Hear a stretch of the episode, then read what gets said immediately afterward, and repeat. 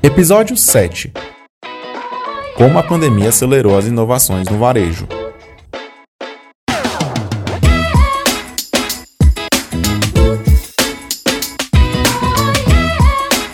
Olá, eu sou Fernanda Peregrino, seja muito bem-vindo a mais um episódio do podcast da Varejo SA, o portal da CNDL que reúne tudo o que você precisa saber sobre o setor varejista de uma maneira leve e confiável. A pandemia do novo coronavírus acelerou o processo de inovação no mundo.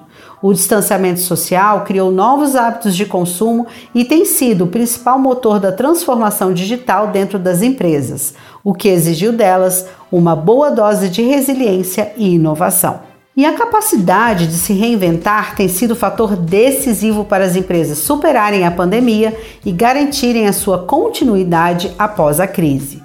Segundo a oitava edição da pesquisa Impactos da Covid-19 nos Pequenos Negócios, realizada pelo Sebrae em parceria com a FGV, os empresários que desenvolveram práticas inovadoras em seus negócios tiveram mais sucesso na melhora do nível de faturamento. Enquanto os pequenos negócios inovadores registraram perda de 32% da receita, as empresas que não inovaram tiveram um percentual de perda maior, de 39%.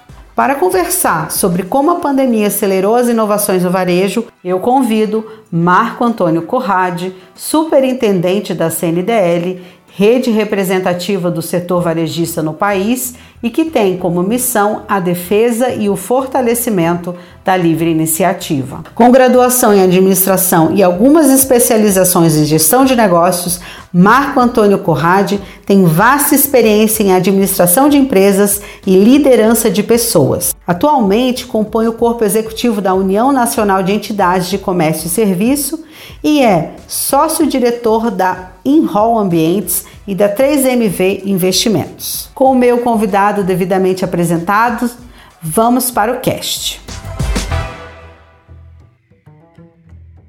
Olá, Marco Antônio, bem-vindo ao Varejo SA Podcast.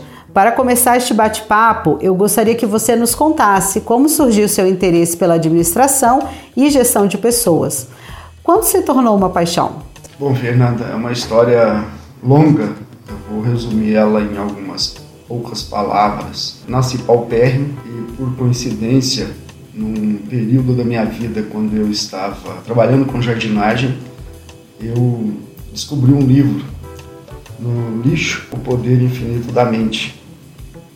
Eu li esse livro e aprendi a gostar de leitura. Não tinha condições de ir para a faculdade, mas ia para a biblioteca. E um dos primeiros livros que eu li foi de administração de empresas, do Peter Drucker. E a partir daí eu percebi que administração e pessoas seriam duas ciências que eu considerei especiais para o meu dia a dia. E comecei a trilhar esse caminho. E só consegui realmente entrar para fazer uma faculdade depois de, acredito, se eu não estou com a memória muito ruim, por volta dos 35 anos de idade. Eu passei por uma história muito interessante, tá? Se você imaginar, o, o meu primeiro investimento foi um dinheiro que eu, eu catei sucata, catei latinhas para vender, na época sucata mesmo, uhum. para comprar uma caixa de engraxate, para ir nos finais de semana para a praça para trabalhar de engraxate. E aí foi crescendo a visão, a, a, a questão empreendedora e a questão de saber lidar com pessoas. É, desde de jovem, né, desde adolescente, eu percebi que pessoas poderia fazer a diferença em todo e qualquer lugar. É, nenhum negócio funciona sem pessoas. Sem pessoas para executar as atividades diárias, sem pessoas para adquirir o que você produz. Então, buscando isso. Eu sempre tive muita dedicação em termos de estudar. Agora, não passei fome, mas passamos, eu e minha mãe, sou filho de mãe solteira, passamos por momentos difíceis. Tá? Empreendedorismo é um dom ou suas conquistas são fruto de muito estudo?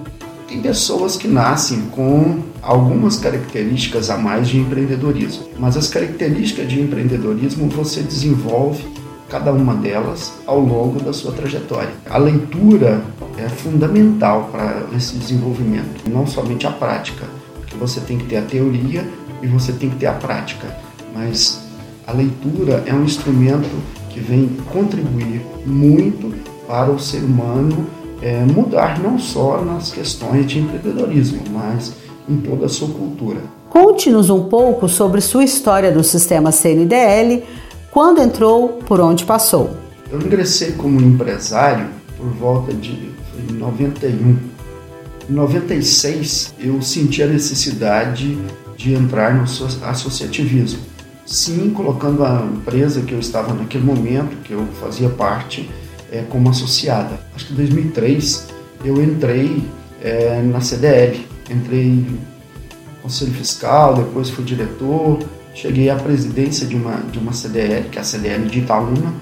Depois, enquanto presidente da CDL, eu também exerci a presidência do Centro de Desenvolvimento é, Econômico, Social, Ambiental lá do município e várias ações dentro do município. Fui convidado para estar também na Federação de Minas, momento em que eu conheci e fiquei muito amigo do presidente José César.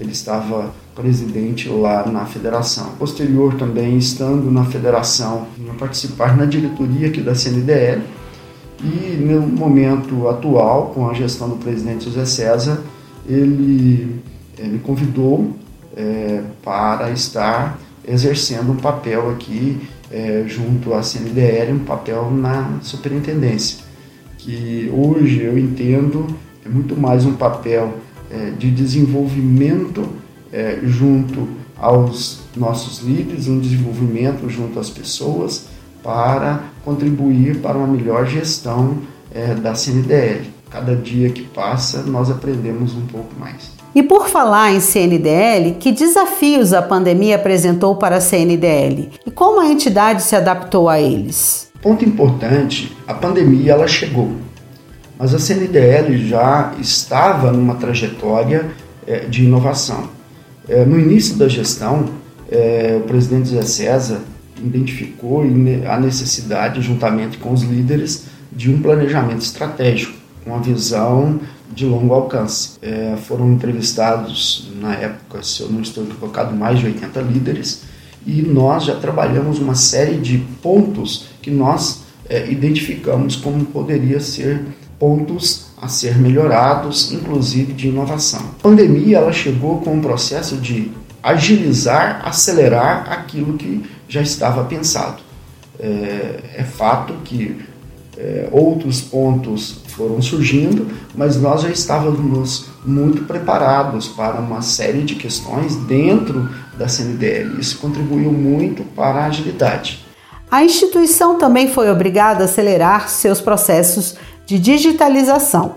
Quais são estes processos e como foi a implementação? É, nós percebemos, assim que iniciou a pandemia, toda a equipe foram para suas casas. Precisávamos de métodos ágeis. Primeiramente, que hoje nós, nós não teríamos mais documentos, papéis para transitar, para aprovar, para assinar. Então, a digitalização envolveu a digitalização dos documentos, aprovação eletrônica, assinatura de contratos de forma eletrônica e tudo aquilo que envolve o dia a dia operacional da entidade passou a estar totalmente digitalizado. Para isso, nós também buscamos investir é, em levar todos os nossos processos para a nuvem, porque nós precisávamos de alta disponibilidade e de grande segurança. Antes nós estávamos com servidores aqui dentro da CNDL, hoje nós estamos tudo com armazenado em nuvem, né? É, que não está aqui dentro da CNDL. Isso facilitou também todos os trabalhos. Tá?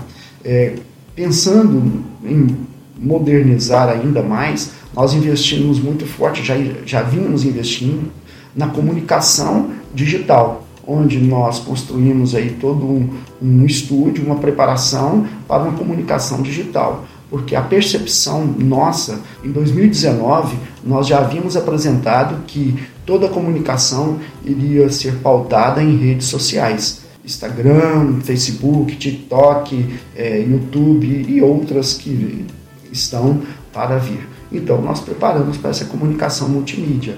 E agora estamos em outros projetos que também trazer os associados para mais próximos da entidade através do relacionamento e também é, a parte do BI, que é as informações inteligentes de tudo aquilo que nós temos em base de dados, transformar em informações inteligentes para a tomada de decisão. Essas ações são um legado para as futuras diretorias e o sistema como um todo? Eu considero que sim, um legado, um modelo, uma mudança de comportamento. Infelizmente, na pandemia, nós perdemos muitas vidas. Isso é muito triste. Mas na vida, você aprende com as tristezas. E nós aprendemos muito durante a pandemia uma série de comportamentos que nós tínhamos antes tanto dentro da CNDL quanto em diversas organizações, poderiam ser mudados. Marco, que inovações vieram para ficar e trouxeram resultados positivos na gestão de negócios e de pessoas de maneira geral? A primeira mudança que eu trago, que eu comento com todos os amigos empresários, pequenos empresários, lojistas, que nós temos que estar dispostos a criar novas caixas. Nós não podemos acreditar que aquela caixa que nós criamos ela vai permanecer eternamente. Então, hoje nós devemos estar preparados para irmos participar ativamente das redes sociais. Temos que estar preocupados com a inteligência através do comportamento, ou seja, buscar sistemas que consigam captar toda o comportamento dos nossos clientes através das redes sociais, através da entrada de uma loja para esse comportamento, é, para essa análise, e isso é um diferencial. Muitos dizem, olha, mas é, são investimentos que não cabem no bolso de uma pequena empresa. É, o que não cabe na pequena empresa é ficar quieto, é acreditar que eu sou pequeno e que eu não posso crescer. Então, existe uma série de tecnologias novas que estão surgindo cada vez mais dentro é, de todo o ambiente de negócio. E aqui nós temos a CDL Jovem, que coloca à disposição aí para micro e pequena empresa, que nós chamamos aqui de Inova Varejo, onde tem várias soluções que para inovar. E nesse momento também, é, eu cito que a empresa não pode ficar presa ali dentro dos seus servidores internos. Ela tem que ir para a nuvem, ir para as redes sociais e para e-commerce, estar parceiro das grandes redes de e-commerce. Não podem ficar só num mundinho ali dentro de casa. Hoje, a concorrência do pequeno varejista não está apenas na loja ao lado, ou no bairro ou município vizinho. Como os lojistas de pequeno porte podem enfrentar a concorrência que está na internet? A internet é, já vinha provocando essa mudança. Só que todos nós temos uma dificuldade para mudar o comportamento, a cultura. É, exemplo prático: eu tenho um lixo aqui do lado direito. Se alguém vier aqui e mudar esse lixo para o lado esquerdo, naturalmente eu vou voltar para o lado direito. E vai sucessivas vezes. Pessoas têm dificuldade com mudança. Todas as pessoas. Você não muda com facilidade. E hoje nós estamos num processo de transição que já vinha, a pandemia acelerou e com certeza outros procedimentos que virão, igual nós tivemos aí é, a implantação pelo Banco Central do Pix, que foi uma grande, já uma outra grande revolução. A própria pandemia levou milhões de pessoas que não estavam bancarizadas, que não tinham conta, para ter conta num banco. Então tudo isso é você sair da comodidade. Você tem que não pode acreditar que aquela caixa que você construiu, ela vai permanecer. Ela, você tem que construir outras caixas. Você construiu uma outra, você vai ter que construir outra e assim sucessivamente. Muito importante para o micro e pequeno empresário e para todas as organizações, eles terem é, bastante claro onde eles querem ir. Eles estão fazendo para chegar onde eles desejam. Então tem que saber qual é a missão, qual é a visão, o propósito, tem que ter um planejamento, tem que, tem que estudar o seu negócio. Não é entrar para dentro de, uma, de um ambiente e começar a vender. Vamos pensar estrategicamente. Eu, enquanto consumidor, eu procuro uma loja que me traga uma experiência positiva, que me gere sempre uma vontade de voltar lá. E isso está estampado onde? No propósito que tem dentro daquela loja, ou daquele ambiente, ou daquele negócio. Porque o propósito ele tem que ser o mesmo do dono e toda a equipe que ali está envolvida. De que forma eu deixo claro para o meu cliente qual é o propósito do meu negócio? O propósito, na minha visão, ele deve estar internalizado na mente de cada uma das pessoas que ali trabalham. O propósito deve ser enxergado e visto pelo cliente de forma natural. Não tem que estar escrito em lugar nenhum. Tem que estar estampado. Quando você está conversando comigo, eu percebo que você está ali com o propósito de me ajudar, de me satisfazer. Não vejo muito aquela aquele conceito da década de 90 que nós tínhamos estampado é, na parede, missão, visão, valores e que todos os funcionários deveriam decorar. Não, é, uma, é um processo que nós devemos viver, internalizar. Marco, antes de terminar a nossa conversa, eu gostaria que você falasse sobre o 5 Fórum Nacional do Comércio, realizado pela CNDL nos dias 28 e 29 de setembro deste ano em Brasília. Qual a importância do evento para o setor de comércio e serviços? A nossa grande preocupação dentro do fórum é trabalhar uma vertical nossa, que é a mais importante, que é o relacionamento institucional e governamental, tá? É, que a gente chama de RIG e que é considerado, é falado também como lobby. A CNDL tem um papel muito forte de fazer o lobby com toda a ética em termos da defesa dos interesses do setor do comércio e serviços junto aos parlamentares, junto a, aos poderes constitu, constituídos. Como eu disse antes, ninguém sabe tudo. Então, é um papel da CNDL instruir também é, para que nós consigamos levar para as autoridades constituídas como funciona o nosso segmento. Então nós temos um papel de orientar e instruir os nossos associados, mas nós temos um outro papel bastante relevante, eu considero um do, vamos falar assim, principal, que é fazer as relações institucionais e governamentais na defesa dos interesses do setor é, que nós defendemos, que é o setor de comércio e serviços. Então o fórum tem esse, esse papel muito importante de trazer autoridades, de trazer parlamentares para debater é, pontos, é, assuntos que são necessários para o nosso dia a dia. Marco Antônio Corrade, eu gostaria de te agradecer por conversar comigo e dar dicas de como aproveitar este momento difícil para inovar no negócio. Por favor, diga suas palavras finais. Olha, Fernanda, parabéns pelo trabalho com o podcast. Eu vejo e entendo que para todas as pessoas que estejam ouvindo, um pouco de sabedoria a gente tira em cada podcast. Não quer dizer que tudo que é aprendido, mas você tira ali uma pílula para você levar para o seu dia a dia. Todos os ouvintes possam, além de ouvir o podcast da Varejo SA, também buscar outros podcasts que está sendo hoje uma revolução no mundo em termos de conceito, em termos de levar aprendizado ao cidadão, ao, a todo ser humano. E é essa sabedoria que a CNDL busca com a produção de conteúdo para os micro e pequenos empreendedores, não é mesmo? Sim, a nossa a preocupação da CNDL é muito grande, que tange a levar conhecimento, a levar informação correta para é, os seus associados. Então essa é uma grande preocupação que vem, o presidente Zé César vem da diretoria e vem é, na trajetória dos 60 anos da CNDL. Passa presidente, sai presidente, passa diretoria, entra diretoria. A visão é levar o máximo de conhecimento para os seus associados.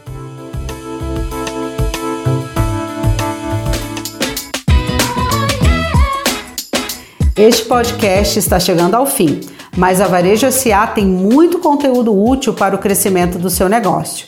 Então não deixe de visitar o nosso portal. Acesse www.varejosa.org.br. Você também pode acompanhar dicas para a gestão da sua loja nas redes sociais da CNDL. Nós estamos no Facebook, Instagram e Twitter. Procure pelo arroba Sistema CNDL. No YouTube, o nosso canal é o CNDL Brasil. Se você gostou do nosso episódio, Compartilhe este conteúdo com seus amigos, nas suas redes sociais, no WhatsApp e no Telegram. Marque o conteúdo com a hashtag VarejoSA e o arroba Sistema CNDL. A sua opinião também é muito importante para a CNDL, então mande seu feedback e sugestões para o e-mail varejosa.cndl.org.br.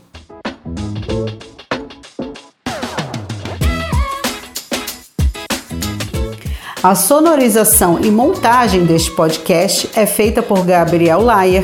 A vinheta tem participação de Lucas Mustafa e o roteiro e a apresentação é de Fernanda Peregrino. A coordenação de comunicação da CNDL é de Rafaela Paulino. Eu fico por aqui, mas a gente se encontra em outro episódio do Varejo SA Podcast. Até lá!